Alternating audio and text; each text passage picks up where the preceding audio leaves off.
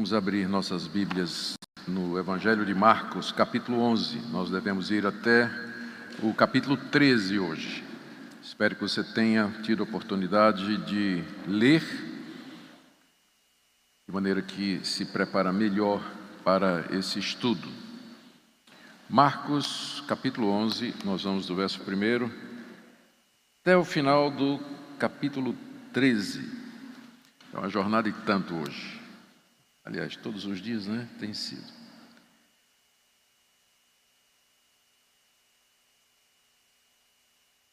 Vamos orar mais uma vez, pedindo a iluminação do Espírito de Deus sobre nós, para que nós possamos compreender a Sua palavra.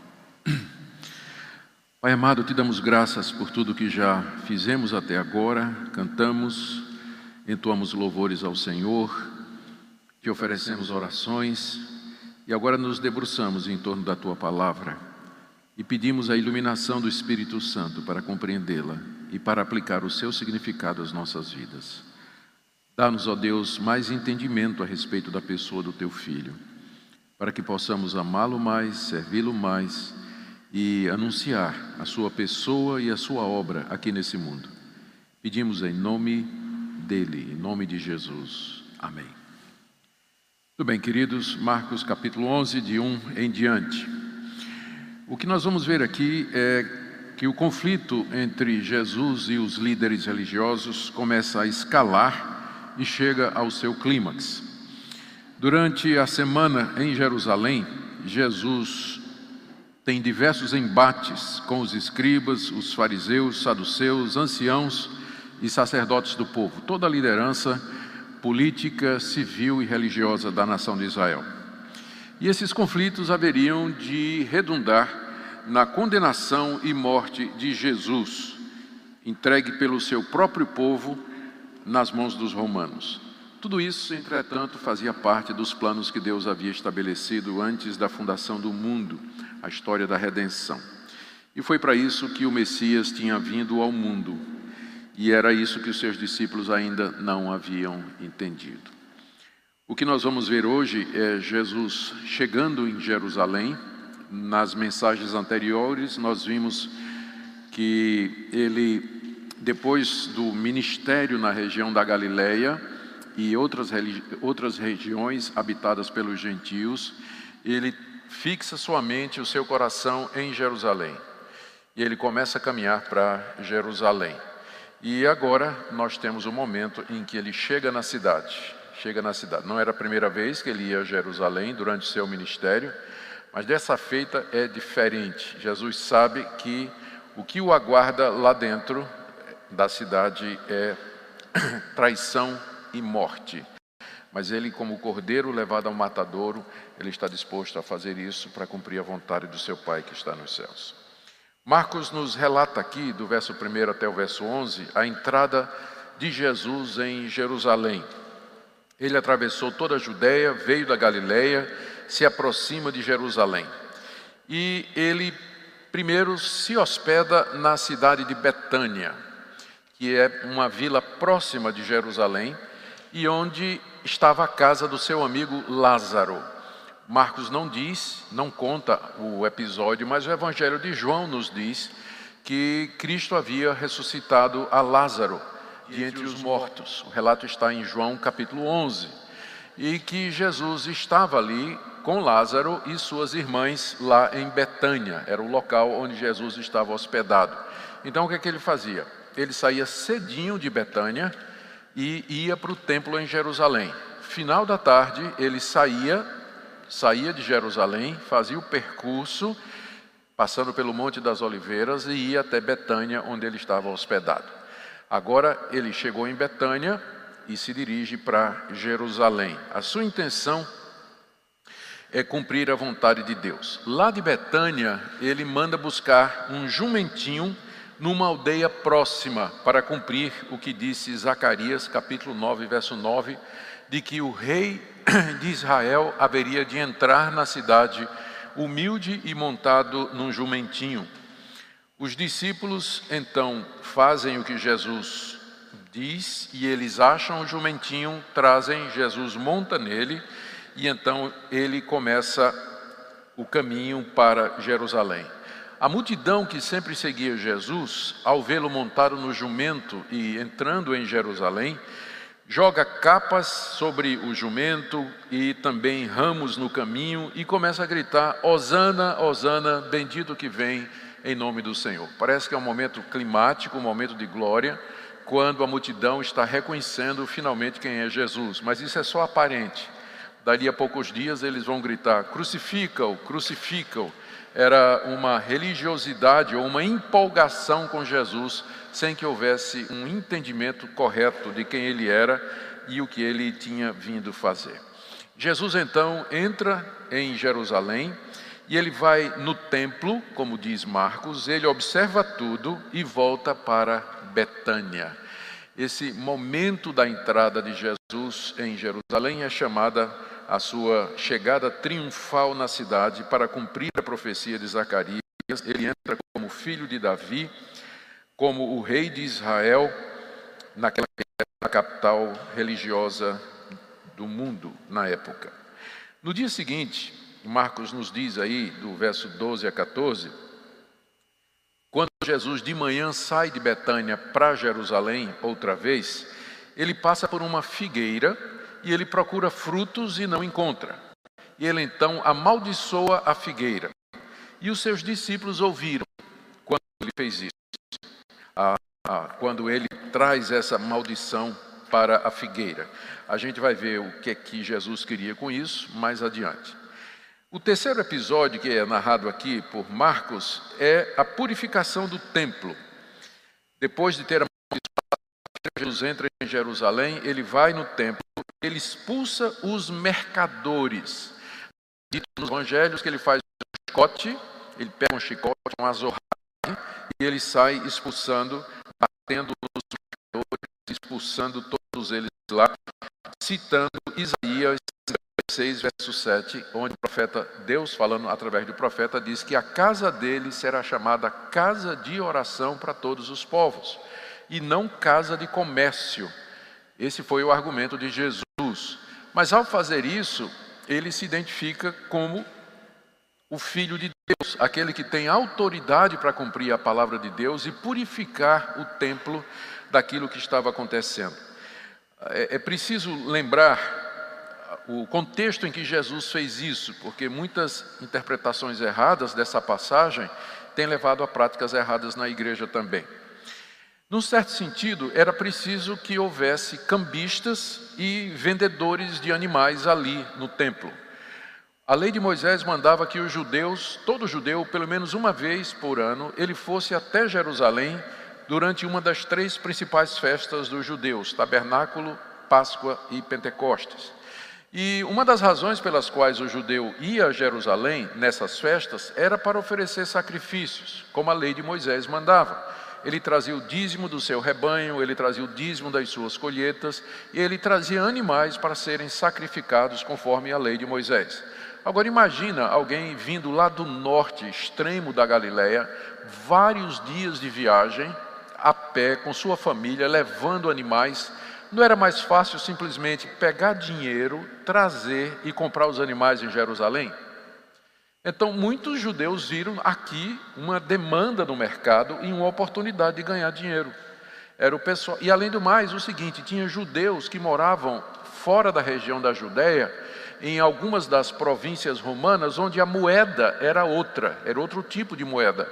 Então ele chegava em Jerusalém trazendo real, mas o comércio era em dólar. Então, o que é que precisava também? Cambista. Então havia uma necessidade real de cambistas e também de gente que vendesse pombas, vendesse animais para esses peregrinos que vinham de longe e que tinham trazido dinheiro para comprar os animais e oferecer em sacrifício. Então, num certo sentido, era preciso ter isso. O problema é que isso virou uma fonte lucrativa para os sacerdotes, para os que ministravam no templo, e tudo girava em torno disso. Havia lucro ali, é, em, aquilo que deveria ser apenas alguma coisa para satisfazer a necessidade dos peregrinos, comércio. E o que Jesus então está proibindo aqui é exatamente quando essa coisa se tornou um fim em si mesmo e o propósito maior havia sido esquecido, que era ajudar o povo a fazer e trazer os sacrifícios diante de Deus. Então é por isso que Jesus tomou essa atitude radical de expulsá-los. Expulsá-los. Eu estou dizendo isso porque algumas igrejas pegam essa passagem para dizer que no ambiente da igreja, na igreja local, não pode ter comércio, você não pode ter livraria, você não pode ter lanchonete, não é isso que a passagem está ensinando. Essas coisas eram necessárias ali, era preciso fazer isso. Podemos ter esse tipo de ministério. O problema é quando fazemos isso pelo dinheiro. Usamos o Evangelho e as coisas de Deus para auferirmos lucro, para termos alguma vantagem financeira. É isso que não pode e é isso que Jesus está combatendo aqui. Afinal, o templo era a casa de oração. No final da tarde, aliás, quando Jesus fez isso, né, expulsou os cambistas, expulsou os vendedores, os principais sacerdotes e os escribas ficaram furiosos, diz Marcos aqui. Por que, que eles ficaram furiosos? Porque perderam, né? Pelo menos naquele dia eles não iam lucrar mais, porque Jesus arrebentou com tudo ali, virou mesa. Outros evangelhos dizem que ele virou as mesas, né? É de onde vem a expressão chutar o balde ou virar a mesa, qualquer outra coisa. Foi o que Jesus fez assim, uma atitude muito radical. Eles ficaram com muita raiva e começam a planejar como eles vão matar Jesus. É a primeira vez que aparece declarada a intenção no Evangelho de Marcos dos líderes de matar Jesus. Porque eles viram que não adiantava contestar, não adiantava fazer pegadinha com ele, ele sempre se saía bem. Então eles passaram agora para a violência, né? Eles começam a pensar como matar Jesus, mas eles têm medo da multidão, porque a multidão via o que Jesus estava fazendo e a multidão admirava Jesus e achava que ele estava fazendo tudo corretamente. Tudo corretamente. Depois de ter feito tudo o que fez, então Jesus sai para de tarde, não é? Diz aí o verso 19 em vindo à tarde, saíram da cidade. Foram para Betânia, onde dormiram. No dia seguinte, de caminho para Jerusalém, eles passaram pela figueira. E aí, os discípulos viram que ela estava seca, desde as folhas até a raiz. E Pedro se lembrou que Jesus tinha amaldiçoado a figueira. E ele disse: Mestre, a figueira secou desde a raiz a figueira que você amaldiçoou, o Senhor amaldiçoou. Então Jesus aproveita aquilo para trazer uma lição para eles a respeito da oração da fé. Ele disse: se vocês, se vocês não duvidarem e no seu coração disserem a esse monte: ergue-te e lança ao mar, vai ser como vocês dizem. Quando vocês orarem, orem sem duvidar e creiam que vocês receberão. E quando vocês estiverem orando, perdoem alguém que, que ofendeu vocês, porque se vocês não perdoarem, também Deus não perdoará. Jesus aproveita aquele incidente para mostrar que ele, o poder que ele exerceu para secar a figueira era o poder da fé, a confiança que Jesus, como homem, ele tinha no Pai. Não podemos esquecer que Jesus, como homem, ele cria também, é? ele tinha fé.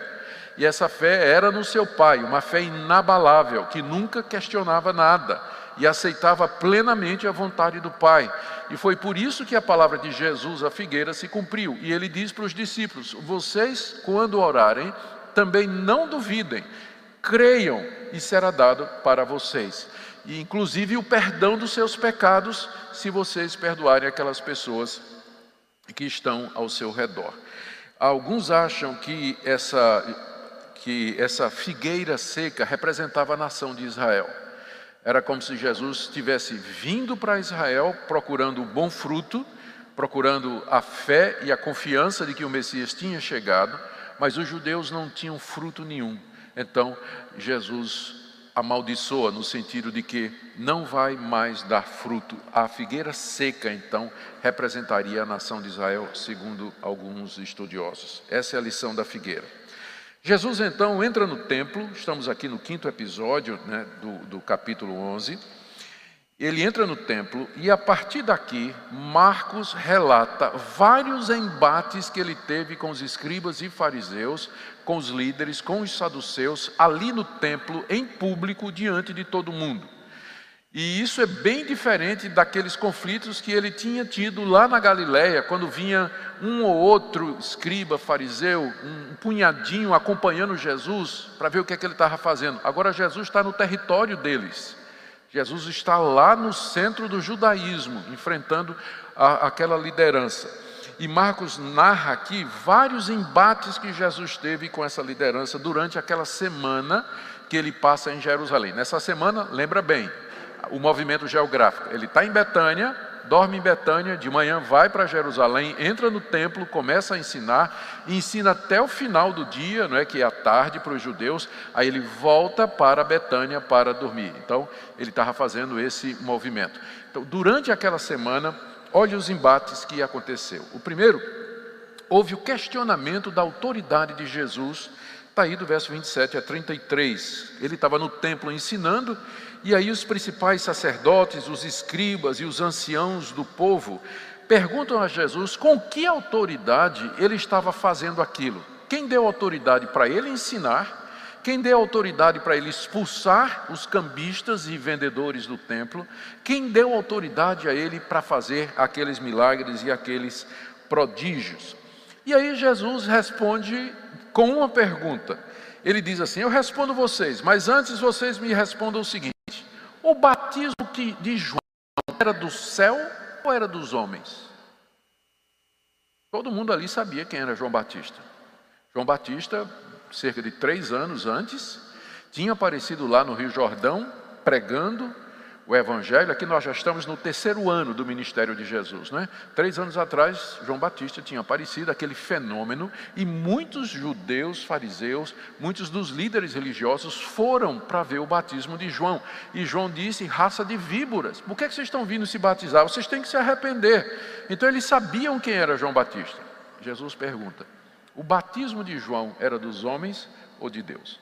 Aí eles se reúnem e ele diz assim, peraí, só um minutinho, mestre, só, aqui, só um minutinho, nós vamos conversar aqui.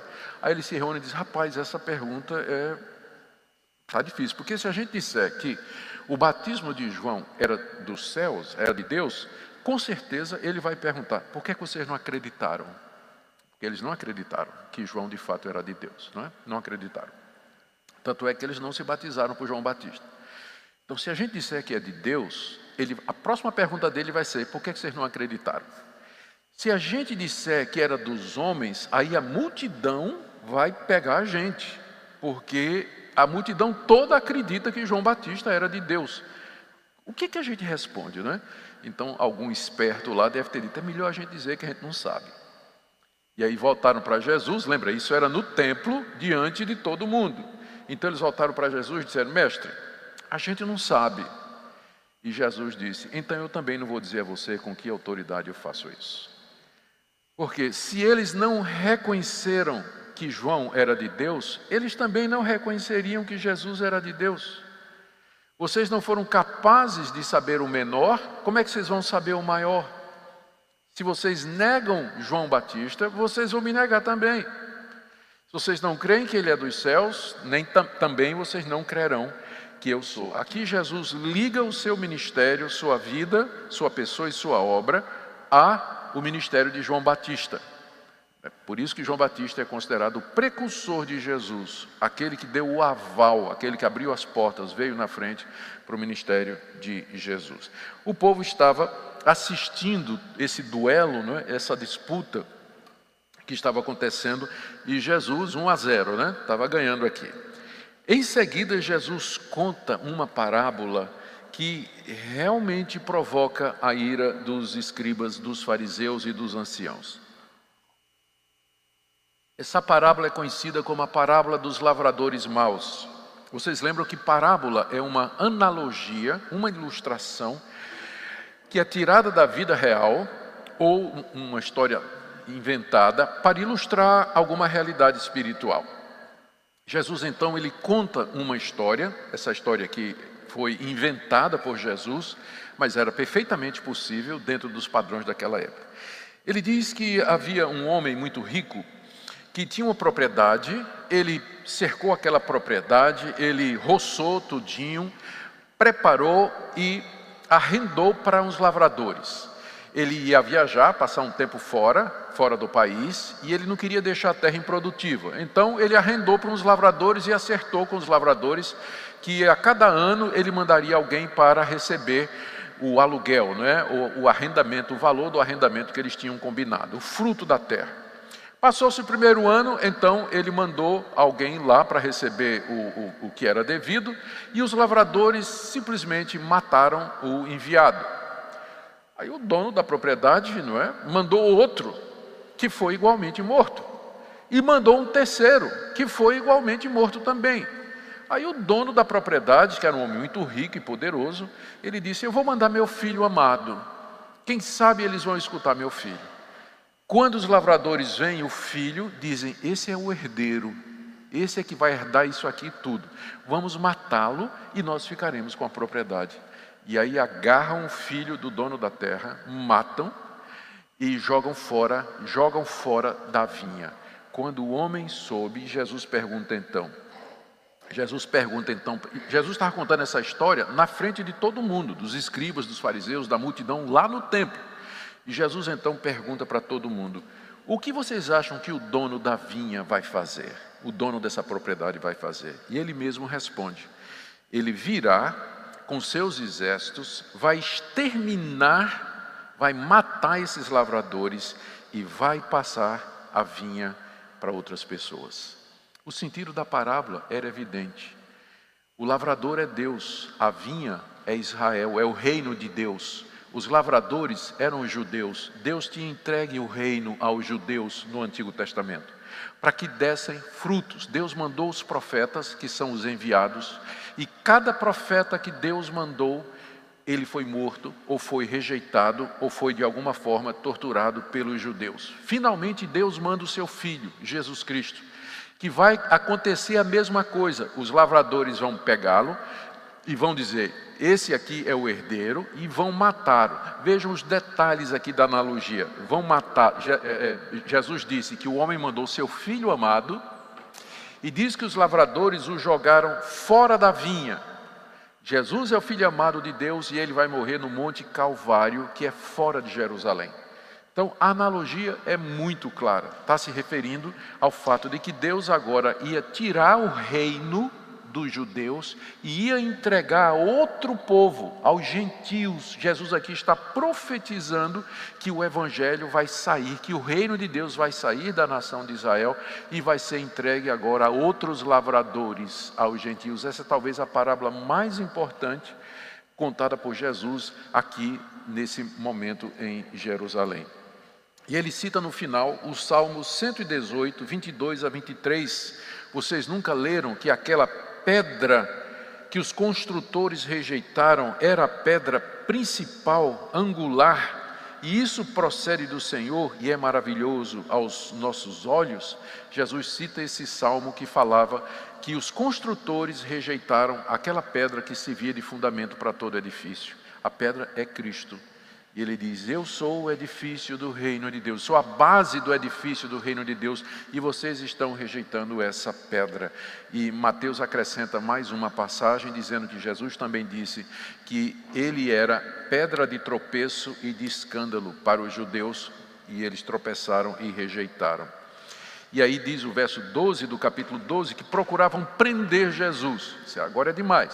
Eles procuraram prender Jesus porque eles entenderam o que, Jesus estava dizendo, né? que Israel ia ser destruído e que o reino de Deus ia passar para outro. Queriam prender Jesus porque compreenderam que contra eles proferira essa parábola. Então, desistindo, se retiraram. Por quê? Porque Jesus estava cercado de gente. O povo gostava do que Jesus estava ensinando. 2 a 0 para Jesus aqui, não é? 2 a 0 aqui nesse, nesse conflito. Aí era preciso desgastar Jesus diante da multidão, e eles vêm agora com uma pegadinha, capítulo 12, de 13 a 17. Eles enviaram fariseus e herodianos para pegar Jesus em uma armadilha. Os herodianos eram um partido dos judeus que apoiavam politicamente o rei Herodes então era chamado de é, herodianos. Eles se juntaram com os fariseus, eles eram inimigos dos fariseus, porque os fariseus não aceitavam o governo de Roma, sobre Israel.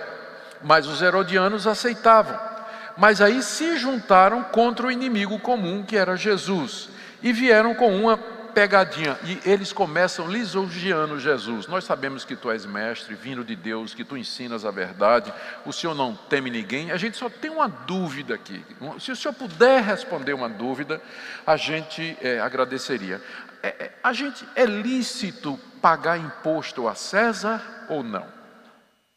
Então, não tem a menor sinceridade nessa pergunta. É uma pergunta capciosa, ela foi feita com o objetivo de colocar Jesus em maus lençóis. Porque se Jesus dissesse que não é lícito pagar o tributo a Roma, eles tinham agora a oportunidade de pegar Jesus e acusá-lo de ser revoltoso, de ser um rebelde contra Roma e levar Jesus às autoridades romanas. E se Jesus dissesse que tem que pagar sim, então o povo judeu que odiava o Império Romano ia então se colocar contra Jesus. A resposta de Jesus é bem conhecida. Né? Diz Marcos aqui que ele percebeu, Jesus percebeu a hipocrisia daquelas pessoas. E então pediu para trazer uma moeda, um denário.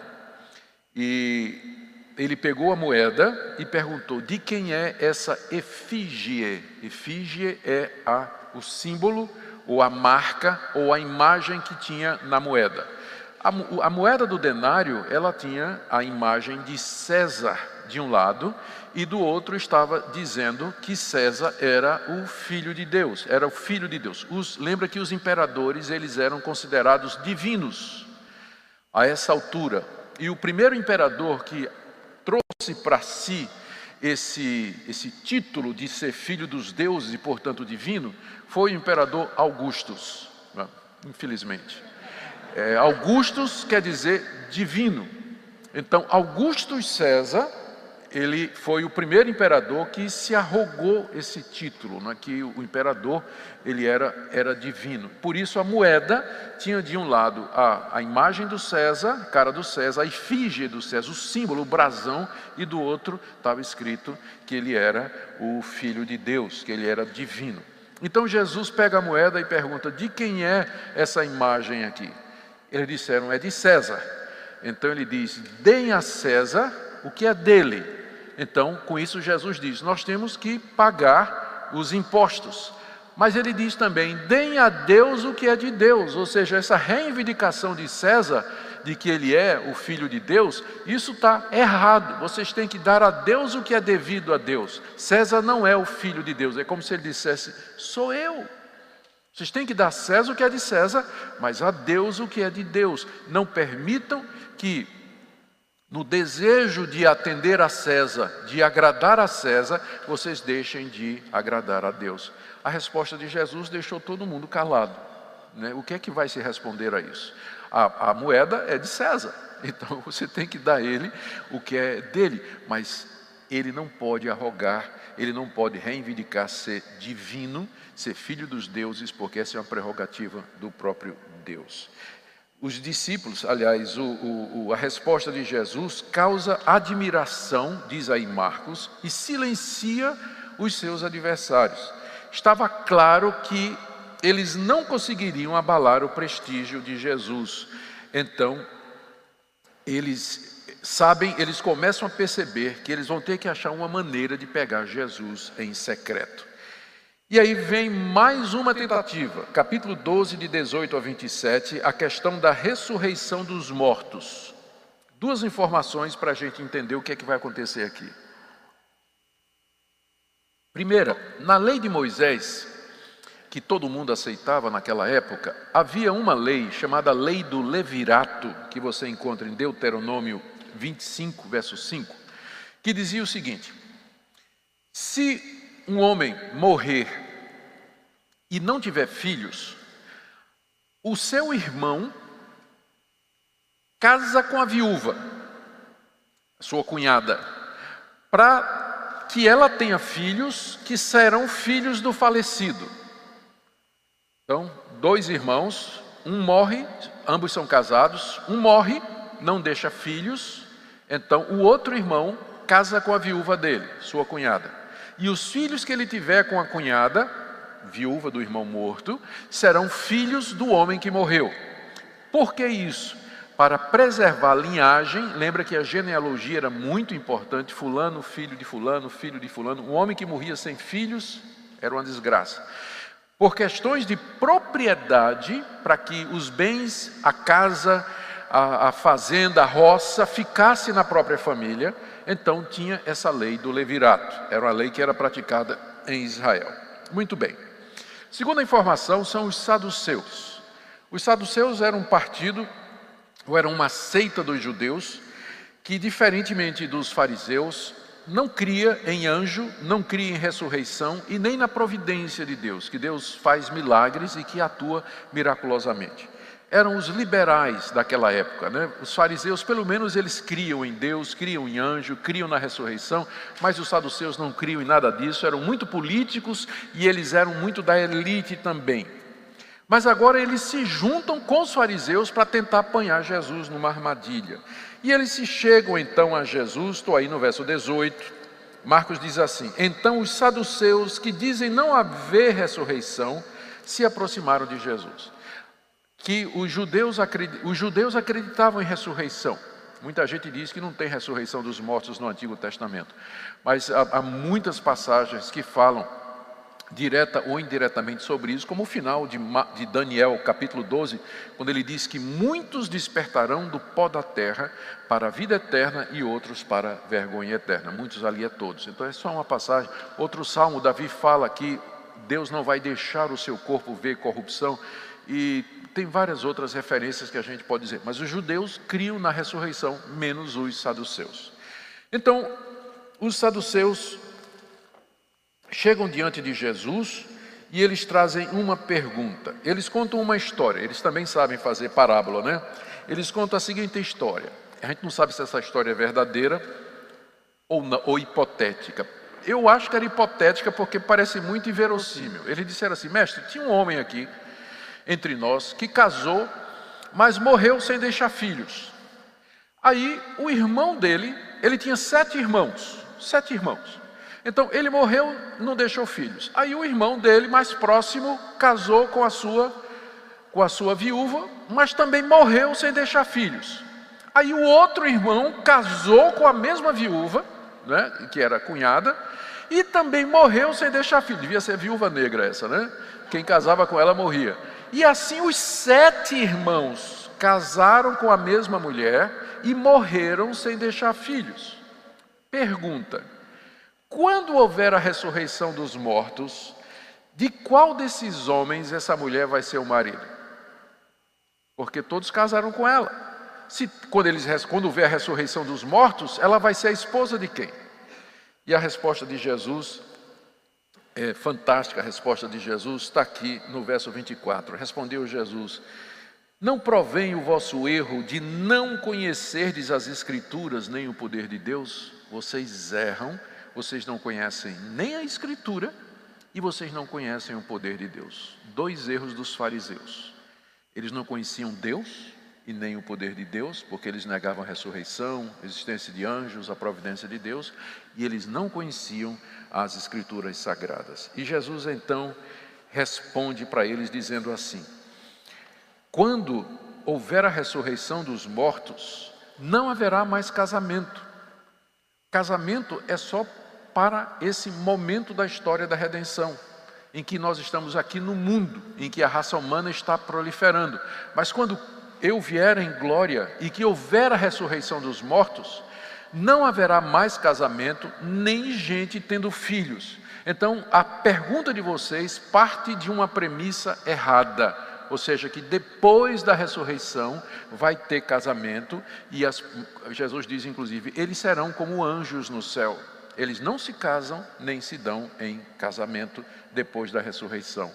E vocês também nunca leram aquele episódio lá da sarça ardente, está lá no livro de Êxodo, quando Deus aparece a Moisés, uma teofania, uma sarça que pegava fogo, estava ardendo, mas ela não se consumia, não virava cinzas.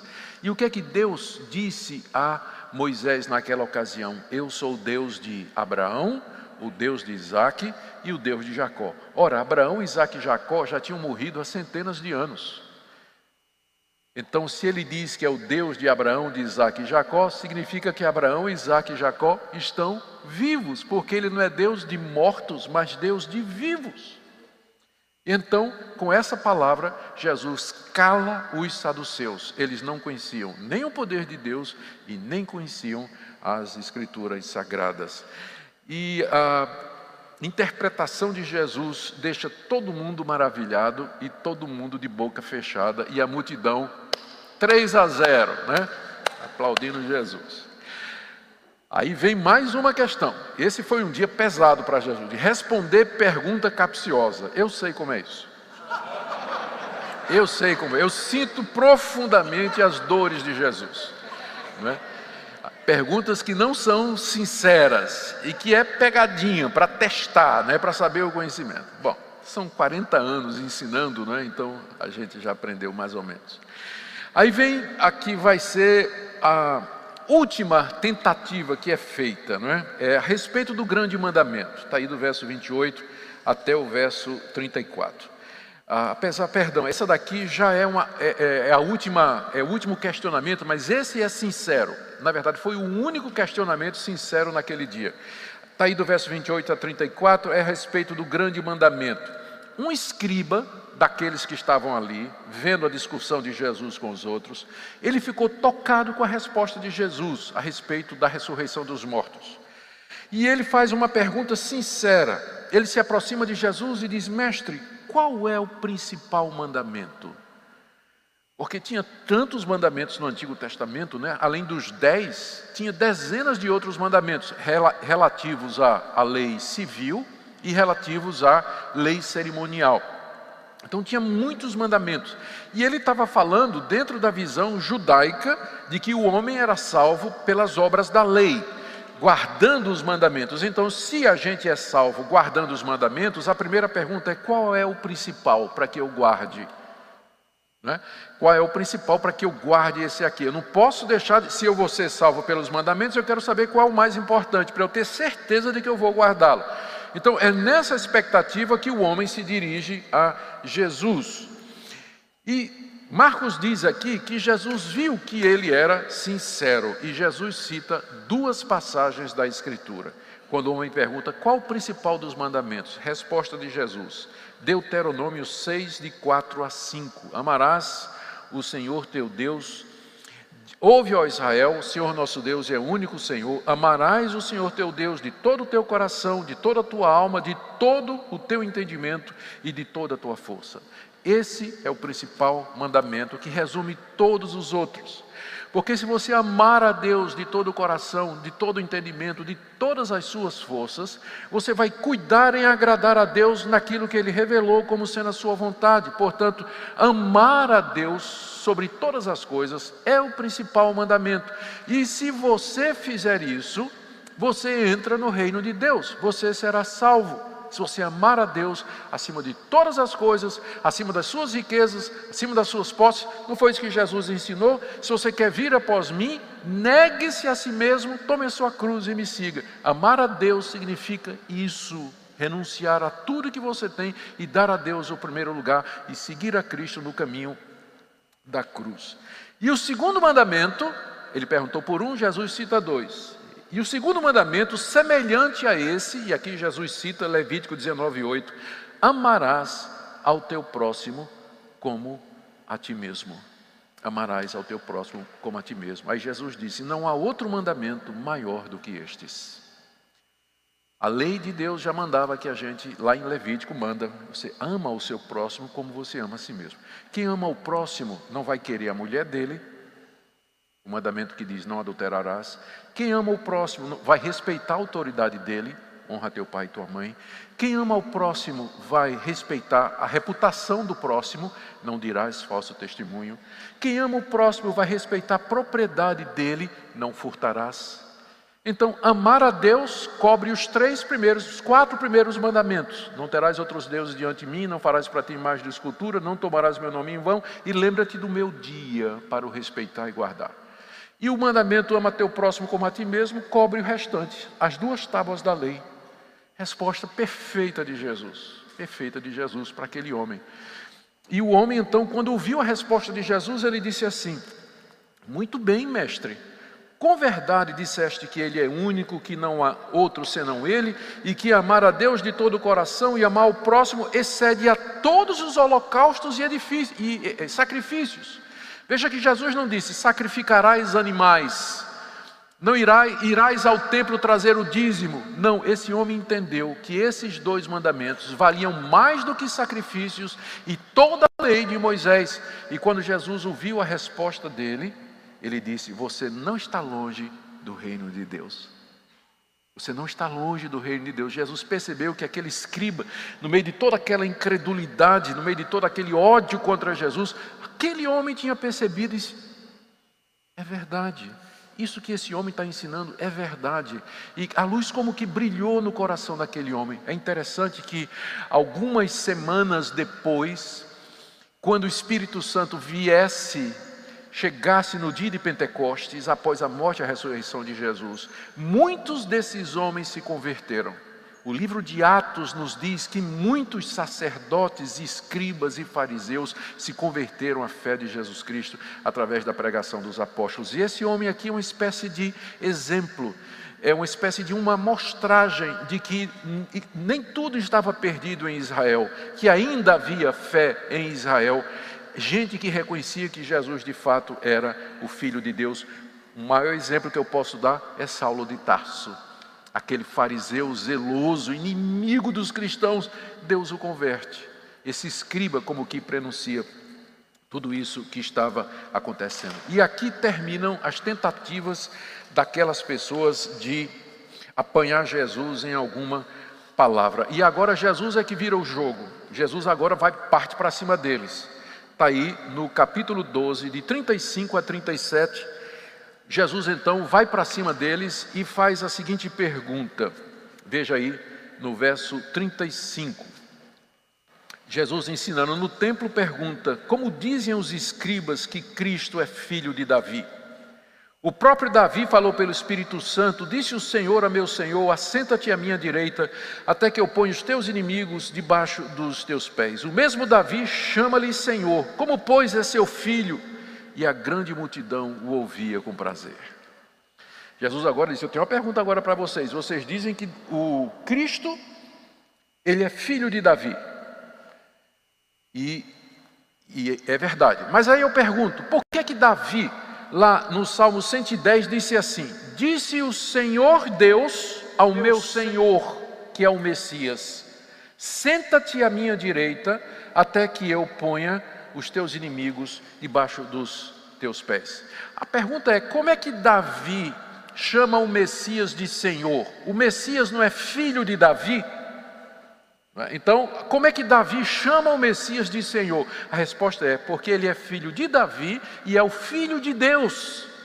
Essa era, isso era que os escribas não estavam percebendo, Israel não percebia, que o Messias seria o próprio filho de Deus, mas já estava no Salmo, quando Davi se refere ao seu filho, que é o Messias, como sendo meu Senhor o filho de Davi era também o Senhor de Davi. Isso os escribas não tinham percebido. E diz aí que não teve resposta, não é? Não, não tem.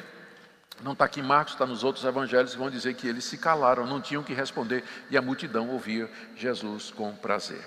A última parte aqui, fase, não é? Jesus ainda naquele dia, diz aí no verso 41, que ele sentou-se diante do gasofilácio. Havia um sistema de contribuição no templo Uh, onde os judeus traziam seus dízimos e ofertas para uma grande caixa, onde havia furos para eles colocarem as moedas. E o nome dessa caixa em grego é gasofilácio. É, é uma palavra grega que a gente não traduziu, a gente usa em português, não é? O gasofilácio é aquele local onde as pessoas vão colocar seus dízimos e ofertas. A gente tem essa prática também nas igrejas. E aquele dinheiro que era colocado ali era para sustento do templo, que estava em reformas, o rei Herodes estava fazendo uma reforma no templo, e o templo era muito bonito, lindo, era próximo em beleza e tamanho do templo de Salomão, porque Herodes queria agradar o povo judeu, né, um político, e aí ele fazia obras né, para inaugurar né, ele mantinha o povo satisfeito fazendo esse tipo de coisa. O templo era muito bonito e parte do dinheiro para as reformas vinha dos tributos, das ofertas que eram colocadas por, pelo povo no gasofilácio.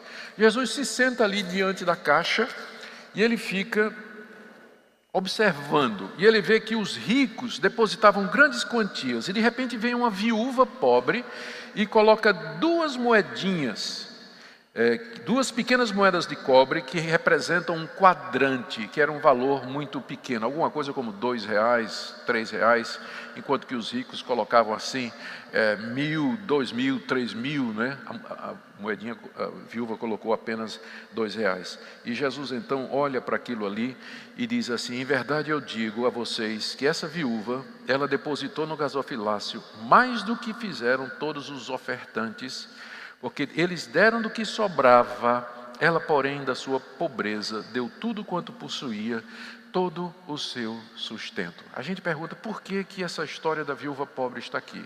Quando a gente olha o contexto, fica óbvio. Jesus elogia aquela mulher porque ela estava disposta a renunciar a tudo que ela tinha por amor a Deus. O sustento dela, ela deu para Deus. E Jesus tinha acabado de dizer: você tem que amar a Deus de todo o seu coração. Você tem que amar a Deus com tudo o que você tem. E aquela viúva era exemplo de alguém que fazia outro. Isso, os outros ricos passavam ali, dava do que sobrava. Não, não representava nenhuma renúncia para eles, não representava nenhum esforço do ponto de vista de Deus, aquela mulher deu muito mais do que aqueles homens e que haviam depositado somas vultosas ali. Então o ponto é esse: amar a Deus de todo o coração, como aquela viúva estava fazendo. Aqui, agora, no capítulo 13, nós encontramos o sermão escatológico de Jesus. E eu espero que o meu tempo dê para isso.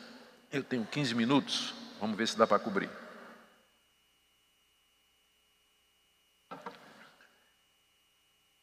Naquele dia, quando eles saíram do templo para Betânia, os discípulos chamaram Jesus e disseram assim: Mestre, olha esse templo, olha que pedras, que construções.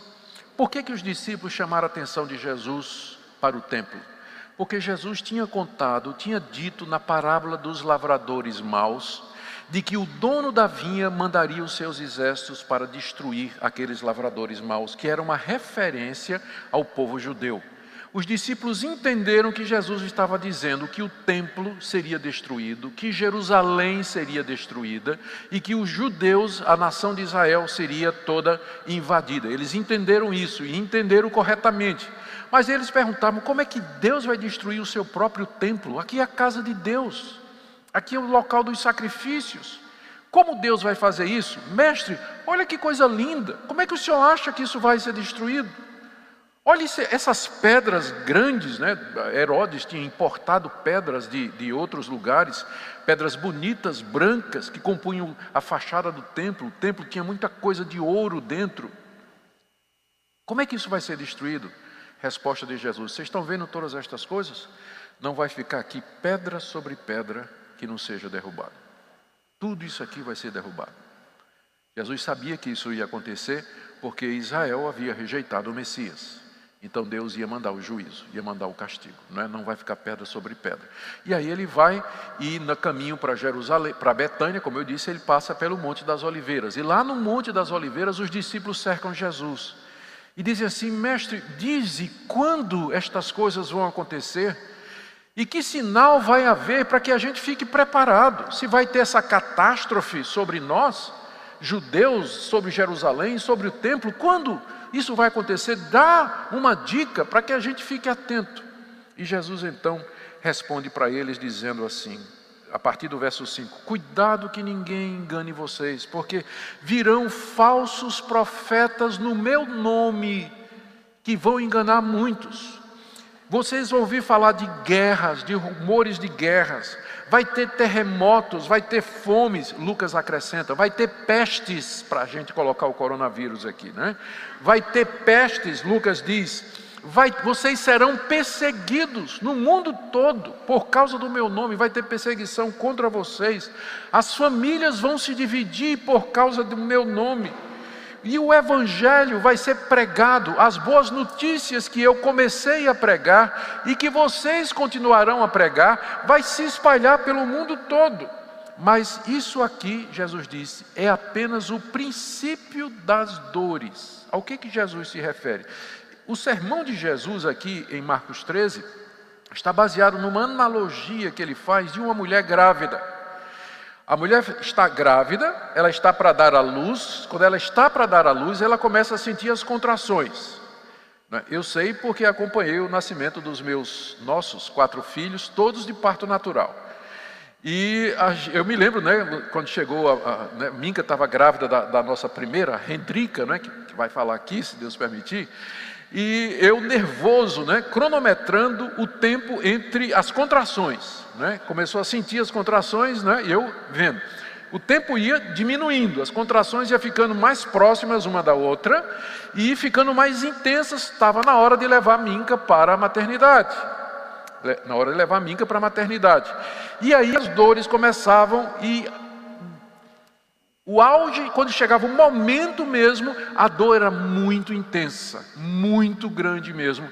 E finalmente ela deu à luz a, a nossa primogênita, não é? E eu vi isso acontecer mais três vezes. Então eu fiquei expert no assunto, eu entendo o que é que Jesus está contando aqui. Isso que ele narrou aqui, olha, falso profeta, guerras, terremoto, fomes, pestes, perseguição contra os cristãos, divisão familiar por causa de Cristo, ele diz: isso é apenas o princípio das dores, aquele momento em que a mulher começa a sentir as contrações, mas ainda não é o fim. Gente, se isso aqui não é o fim, não é? é apenas o princípio das dores, o que é que vem pela frente? É? E aí ele diz, do verso 14 até o 23, ele fala da grande tribulação que vai haver sobre o mundo. Só que esse momento que ele narra aqui tem duas aplicações. Primeiro, para responder a resposta dos discípulos, a pergunta dos discípulos, né, quando é que vai acontecer a destruição de Jerusalém? E segundo, para nós, então ele diz primeiro sobre Israel e Jerusalém: vocês vão ver o abominável da desolação sentado onde ele não deve estar. Jesus está se referindo a uma figura escatológica mencionada por Daniel, que é identificada como o anticristo. Que aqui que teve muitas manifestações, e que aqui representava o exército romano chegando para destruir Jerusalém. Lucas é que diz isso com muita clareza. Lucas diz assim: quando vocês virem Israel ou Jerusalém cercada de exércitos. Lucas interpreta isso como uma das evidências que a gente tem para dizer que Marcos é o primeiro e que Lucas escreve depois. Tratado antes da grande tribulação e se veja de cara com o anticristo. Né? É melhor você achar que você vai passar na grande tribulação e ser arrebatado antes, não é? Melhor, então, é a minha posição, porque vai ter leitos no meio da grande tribulação, não é? Jesus disse: Eu vou, Deus vai abreviar aqueles dias de sofrimento por causa dos eleitos que tá, e haverá lá. Isso significa é, de fato, o sofrimento dos judeus foi muito grande. 40 anos depois que Jesus disse essas palavras, os exércitos romanos cercaram Jerusalém. E depois, no ano 66, e depois de 3, 67, depois de três anos de cerco, o general Tito, que era filho do imperador Vespasiano, ele ordenou a derrubada das muralhas. Então, no ano 70, derrubaram as muralhas de Jerusalém, o exército romano entrou, matou meio milhão de judeus. Os cristãos fugiram antes para o monte, nos informa é, Eusébio na sua história eclesiástica. Eles fugiram antes para os montes, lembrando dessa palavra de Jesus aqui. Eles tinham fugido para os montes, então praticamente nenhum cristão pereceu na destruição de Jerusalém. O templo foi incendiado, completamente arrasado, não ficou uma pedra sobre pedra, como Jesus está dizendo aqui. Não ficou nada. Inclusive, como tinha muito ouro, o incêndio derreteu o ouro e o ouro caiu pelas frestas das pedras, e os soldados removeram as pedras para apanhar o ouro. Não ficou uma pedra só no seu lugar. Quem diz esse detalhe? Flávio Joséfo, um historiador hebreu que foi recebido pelo imperador Vespasiano e que escreveu no livro História dos Judeus e Guerras Judaicas, que está traduzido para o português, vocês podem ver lá a descrição que ele dá da queda de Jerusalém e da destruição do templo, cumprindo literalmente o que Jesus está dizendo aqui. Cumprindo literalmente. Mas tudo isso aponta para uma outra realidade maior. Quando, no fim dos tempos, o anticristo, alguém que é inimigo de Deus e da igreja, vai se levantar e vai trazer um grande sofrimento sobre o povo de Deus. Um sofrimento que, se Deus não abreviasse essa perseguição, nenhum eleito aguentaria. Palavras do próprio Jesus. Mas, capítulo 13, verso 24, veja aí comigo. Mas naqueles dias após a referida tribulação, você vê que ela então tem dois, duas aplicações, não é? Lá no ano 70, a destruição de Jerusalém, e coisa ainda futura. Naqueles dias após a referida tribulação, o sol escurecerá, a lua não dará sua claridade, as estrelas cairão do firmamento, os poderes do céu serão abalados, então verão o Filho do Homem vir nas nuvens com grande poder e glória, e ele enviará os anjos e reunirá os seus escolhidos dos quatro ventos, da extremidade da terra até a extremidade do céu. Você vê que Jesus liga o fim da tribulação com a vinda dele. Então é claro que a grande tribulação não se cumpre somente na destruição de Jerusalém, ela ainda tem uma, um acontecimento futuro. É muito comum esse tipo de profecia de duplo cumprimento é, é, que nós encontramos no Antigo Testamento e no Novo também. Jesus está profetizando dois fatos com a mesma palavra. A grande tribulação aconteceu para os judeus, mas ela ainda aponta para o futuro, para um período de grande sofrimento. Gente, nós vivemos, você pergunta assim, mas então onde é que período nós estamos agora? O que é que nós vamos fazer agora? Veja as quatro advertências que Jesus Cristo deu para com relação a tudo isso que ele falou e o momento da vinda dele, que foi isso que os discípulos perguntaram, não é? Que sinal haverá de todas estas coisas? Jesus então deu todos os sinais que não foram dados para você marcar a data da vinda de Jesus. Eles foram dados para mostrar com certeza que Jesus virá, porque ele acertou todas essas profecias, e para nos prevenir dos sofrimentos que os cristãos haverão de passar durante a sua história. A história da igreja cristã é uma história de sofrimento. Como parte desse mundo, nós não estamos isentos de terremotos, de fomes, de pandemia, de coronavírus. Crente pega o vírus também. Isso tudo faz parte do princípio das dores. A grande tribulação se aproxima.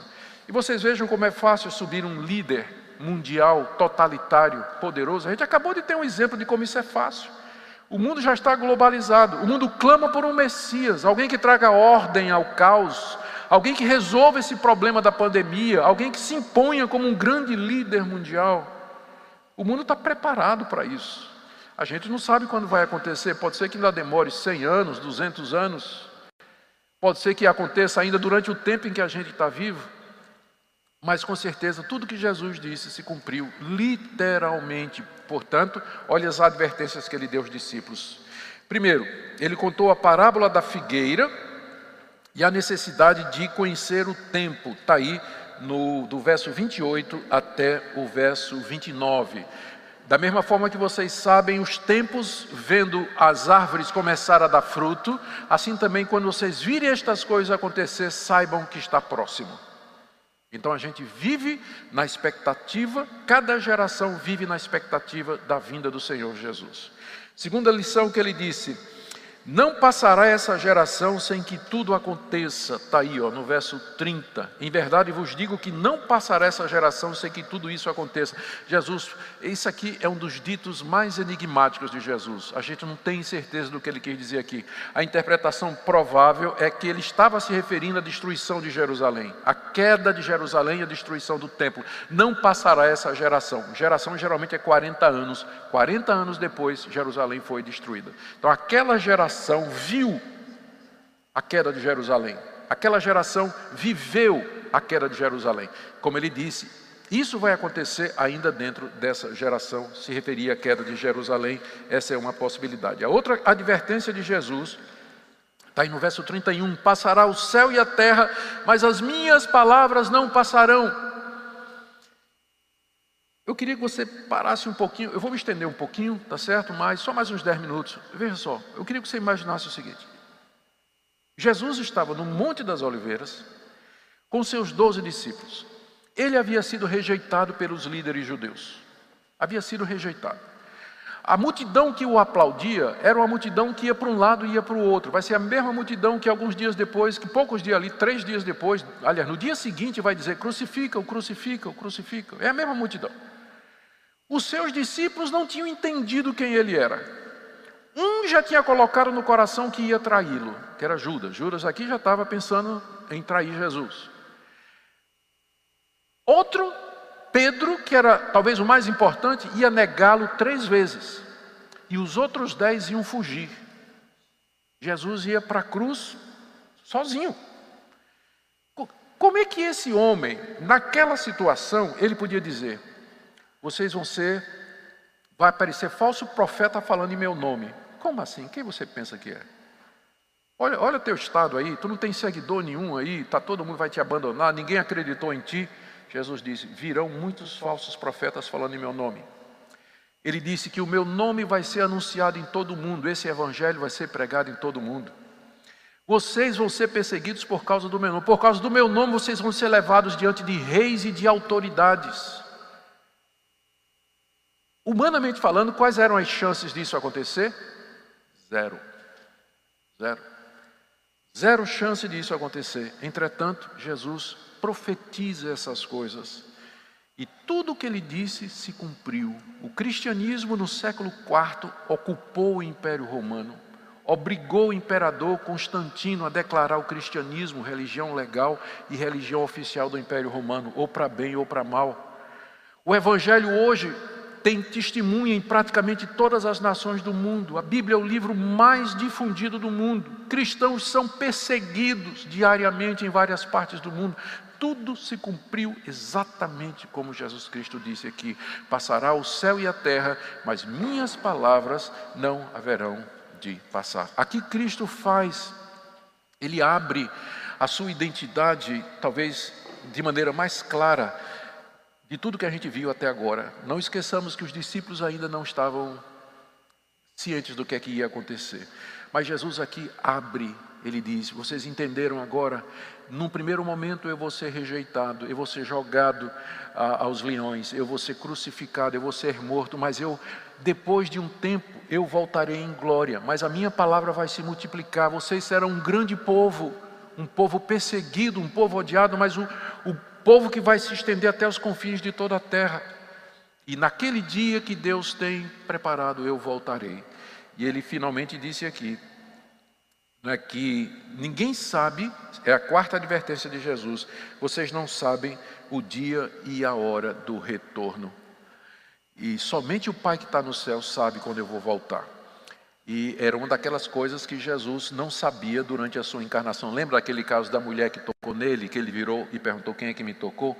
Outra mostra de que ele estava ali no estado de humilhação e esvaziamento é quando ele diz: Eu não sei a hora da minha vinda. Agora, é claro, depois que ele morreu e ressuscitou, ele sabe a hora da sua vinda. Na verdade, ele está controlando a história para que aquele dia chegue. Mas ele disse aos discípulos: Não, vocês não sabem. Apesar da advertência de Jesus, gente, testemunha de Jeová, adventistas uh, e outras seitas têm tentado durante a história marcar o dia da vinda de Jesus e vez após vez eles têm falhado. Infelizmente, eu queria que tivesse acertado, né? Que o Senhor Jesus já tivesse voltado. Mas eles têm falhado vez após vez. Testemunho de Jeová, dezenas e dezenas de vezes. E eles continuam insistindo nisso aqui. Nós não sabemos o dia e a hora, isso aqui foi dado para nos dar certeza de que Cristo vai voltar, porque tudo que ele disse aconteceu, ele não vai errar nessa profecia. Eu quero terminar. O que é que nós podemos aprender de tudo isso? Israel não aceitou Jesus como Messias. Haveriam de pedir a sua crucificação. Deus mandou os exércitos romanos que destruíram Jerusalém e passou o reino para os gentios. Hoje, a quase a totalidade do cristianismo é de gentios. Vocês são gentios, eu sou gentios. Né? Ainda tem alguns judeus convertidos, mas o reino de Deus saiu dos judeus e passou para os gentios, como o próprio Jesus avisou na parábola dos lavradores maus. Segunda coisa que a gente aprende, que Jesus virá uma segunda vez ao mundo. Ele vem em glória e poder para julgar o mundo, salvar os seus e condenar os ímpios. Não sabemos quando será. Apenas que até lá o mundo vai passar por muito sofrimento e nós também. E que a igreja de Cristo ela deve permanecer firme. Cabe a nós as seguintes atitudes: vigiar e orar, não querer marcar data e ter toda certeza de que ele virá em glória. Que Deus nos abençoe, irmãos, estarmos firmes no meio de todo esse sofrimento. Não se apavore com pandemia, crise financeira, crise política. Não se apavore, ainda não é o fim. Isso aqui é só o princípio das dores. Princípio das dores. Tenhamos confiança, preguemos o Evangelho, sejamos firmes e não se perturbe o seu coração, descanse o seu coração em Deus e no seu Cristo, cuja palavra não passa e é verdadeira. Amém? Pai querido, Maranata, vem Senhor Jesus. Aguardamos a vinda do teu filho para cumprir a sua palavra. Agora nós sabemos quem ele é. Nós admiramos a sua humildade quando ele encarnou e resolveu atender a vontade do Pai, vivendo entre nós como um de nós, passando por todos esses sofrimentos, a contradição dos pecadores incrédulos. Ó Senhor, dê que nós possamos servir a Teu Filho de todo o coração. É no nome dele que nós oramos. Amém. Obrigado, irmãos. Deus abençoe.